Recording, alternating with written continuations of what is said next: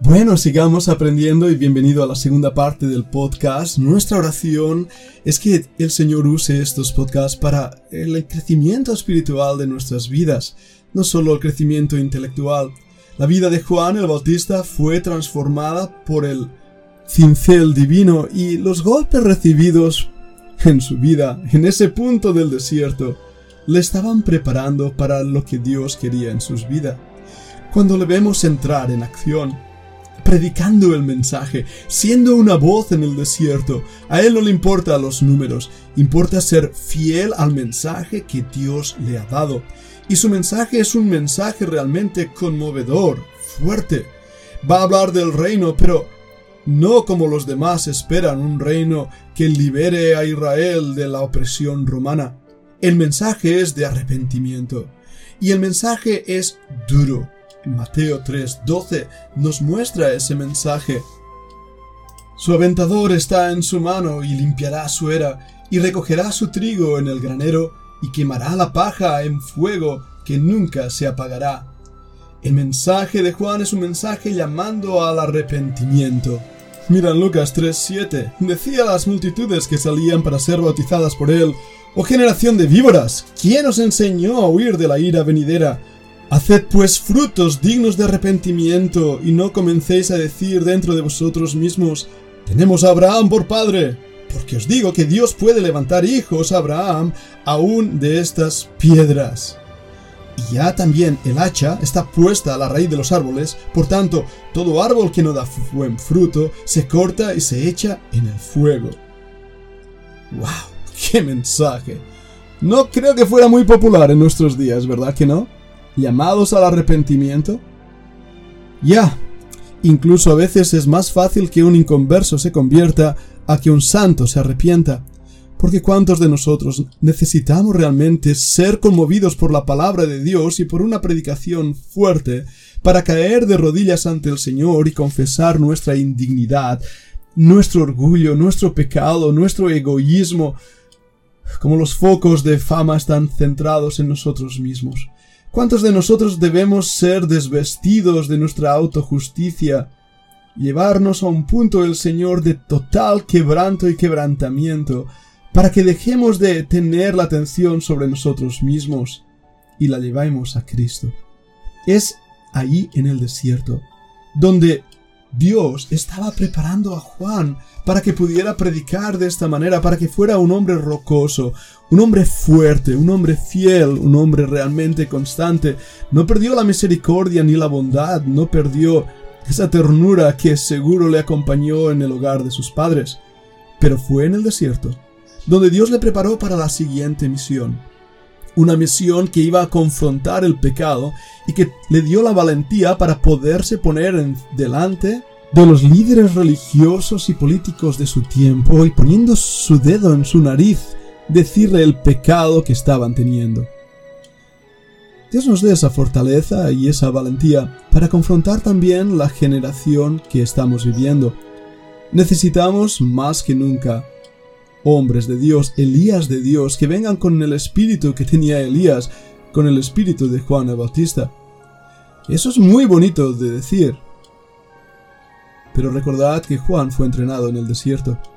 Y por eso es que hay tanta carencia en nuestras iglesias hoy en día del carácter de Juan el Bautista. Porque no estamos dispuestos a ser llevados al desierto. Y tal vez el siguiente lugar donde vemos a Juan ya no es en un lugar de preeminencia o fama en el palacio de Caifás.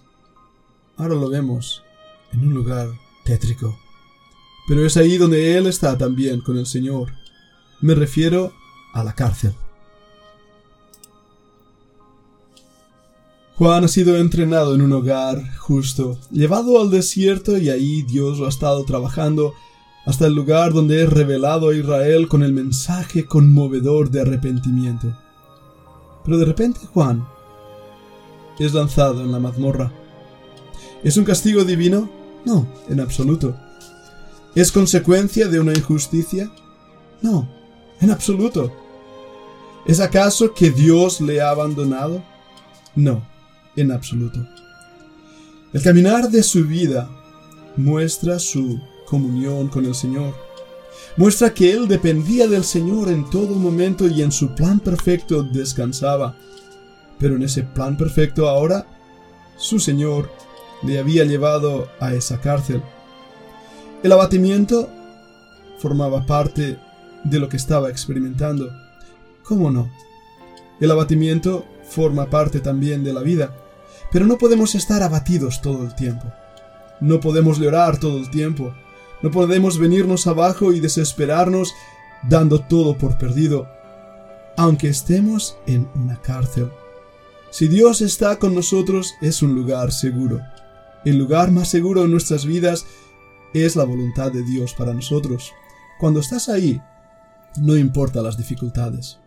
El Señor nunca nos ha prometido que las cosas iban a ser fáciles y ahí está el gran engaño del cristianismo de nuestros días, pensar que las cosas son fáciles. Hay momentos donde el Señor nos lleva al desierto y hay momentos donde Él nos pone en la cárcel. Pero Dios está ahí con nosotros. Juan lo sabía. Los discípulos de Juan volvieron con gozo diciendo, hemos visto, hemos oído, Él es el Mesías. Sabía Juan que el Señor estaba ahí con él y que por lo tanto podía confiar en Él. Él había sido fiel al mensaje. Él había dependido de Dios. Él había hecho lo que Dios le había dicho y ahora Cristo estaba confirmando su trabajo.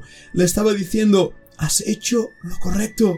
Estoy honrando tu ministerio porque yo te llamé a ello, yo te di las fuerzas, yo preparé todo el camino para ti, Juan. La trayectoria de tu vida es una vida de victoria a pesar de las dificultades porque yo he estado detrás de cada una de las circunstancias. Yo he estado ahí preparándote a ti para que prepararas tú el camino de el Mesías del Señor. Esa lección es tan importante para nuestras vidas. Porque muchas veces cuando estamos en la cárcel, metafóricamente hablando, nos desanimamos, nos venimos abajo. Y no estoy hablando de que nosotros y por culpa de nuestros pecados o de nuestras locuras o de nuestras decisiones incorrectas, paguemos las consecuencias. No, eso es una cosa que debemos lidiar con ella y, con madurez, reconocer nuestros fallos, aprender de ellos, corregirlos, pedir perdón al Señor y seguir adelante. Pero hay momentos que Dios mismo nos lleva al desierto y nos lleva a la vida en una triste mazmorra. No olvides, Dios está aquí conmigo. No desesperes, el Señor no te ha abandonado. Si Dios está usando eso en tu vida, es para que aún puedas serle más útil. Todos sabemos el final de Juan perdió su cabeza. Ahora, espero que para nosotros nuestro final no sea tan extraordinario. Pero sí, de nuevo, metafóricamente hablando, todos nosotros debemos perder nuestra cabeza. La única cabeza que debe llevar nuestras vidas es Cristo. Como veremos el martes en el estudio, Cristo es nuestra cabecera, nuestro lugar de descanso. Y el único digno de llevar corona es Cristo. Cristo. Es necesario que Él crezca y nosotros menguemos.